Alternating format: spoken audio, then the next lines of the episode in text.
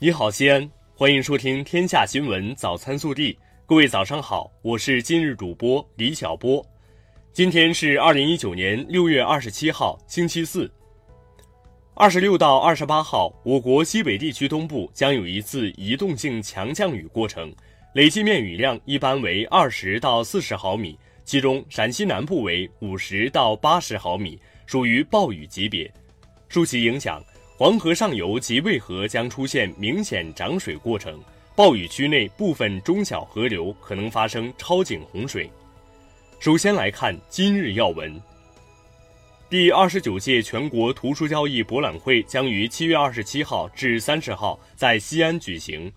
记者昨日获悉，目前各项工作正在有序推进。按照大会有关安排，本届书博会主会场设在西安曲江国际会展中心，共设七个展馆，同时在延安市、铜川市设立分会场。本地新闻：六月二十六号，市委召开常委会会议，传达学习习近平总书记在“不忘初心、牢记使命”主题教育工作会议和中央政治局第十五次集体学习时的重要讲话精神。对垃圾分类工作作出的重要指示，传达学习全国巡视会议和全国市县巡查工作推进会精神，审议西安市公务员职务与职级并行制度实施方案等，研究贯彻落实意见。市委副书记、市长李明远主持会议。六月二十六号，市委国家安全委员会召开全体会议，深入学习习近平总书记关于总体国家安全观的重要论述。传达学习省委国家安全委员会全体会议精神，审议市委国家安全委员会工作规则、市委国安办工作细则和二零一九年工作要点，研究部署全市国家安全工作。市委副书记、市长、市委国家安全委员会副主任李明远主持并讲话，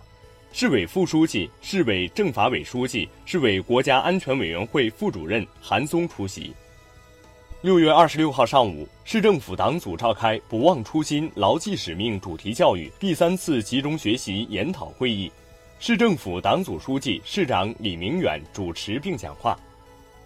我省高考填报志愿正在进行，省教育考试院提醒考生，本时段填报的主要是提前批单设本科、一本和高职单招、艺术类、体育类的志愿。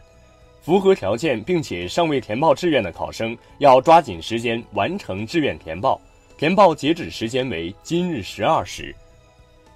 六月二十五号，首列蚌西欧国际货运班列从蚌埠市北站驶出。蚌西欧国际货运班列开行后，来自蚌埠地区的出口货物可实现在蚌埠上火车，在西安搭长安号，全程八至二十天直达中亚和欧洲。构建起华东西安无缝衔接、直达欧亚的国际物流大通道。二十六号，记者从市住建局获悉，即日起，我市将启动西安建筑工地和住宅小区沙坝专项整治工作。因疫苗厂家供货及配送等原因，西安市疾控中心二十五号发布提醒：目前无细胞白百破疫苗、麻疹风疹减毒活疫苗。麻疹风疹腮腺炎减毒活疫苗及 A 群、C 群脑膜炎球菌多糖疫苗等四种国家免疫规划疫苗存在缺货现象。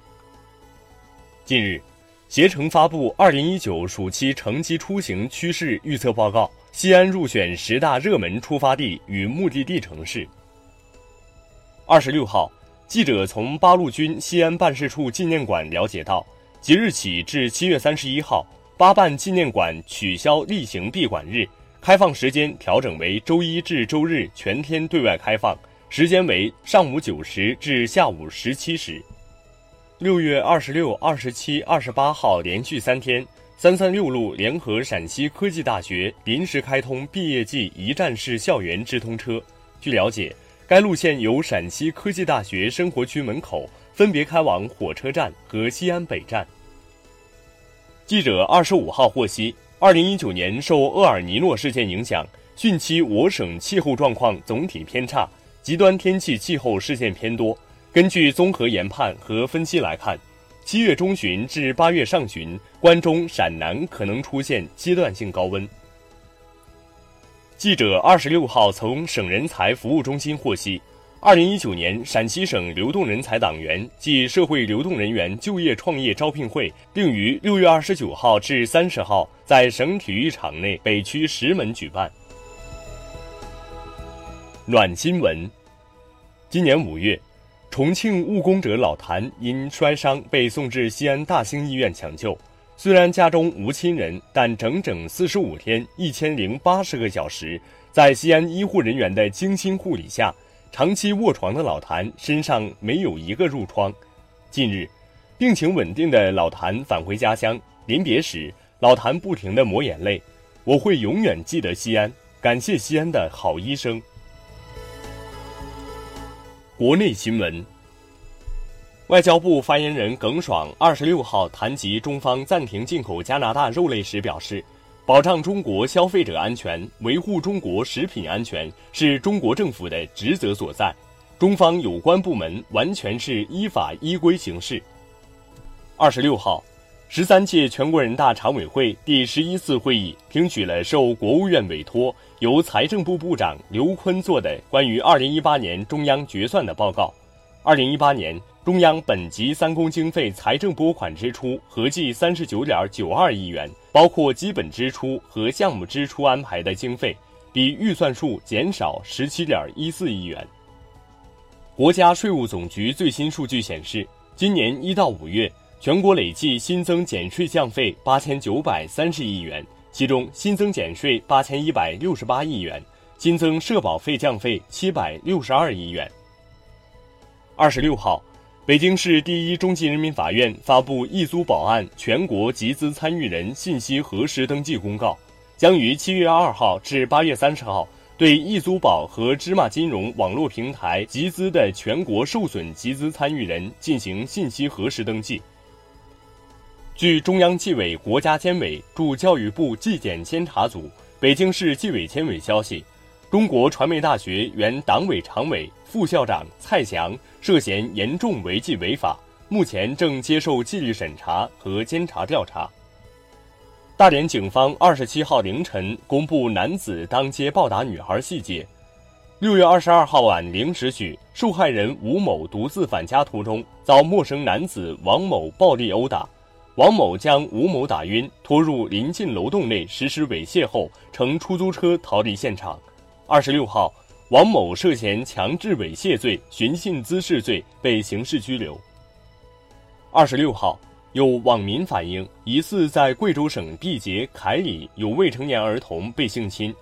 贵州省公安厅二十六号晚通报称，贵州省公安厅高度重视，迅速组织属地公安机关进行调查核实，目前相关工作正在开展当中。近日，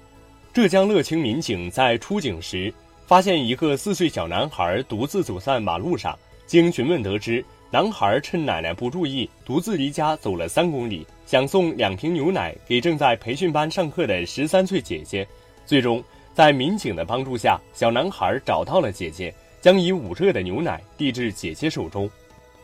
二十六号，在视频网站哔哩哔哩成立十周年活动上，B 站正式宣布将把国产科幻著作《三体》动画化。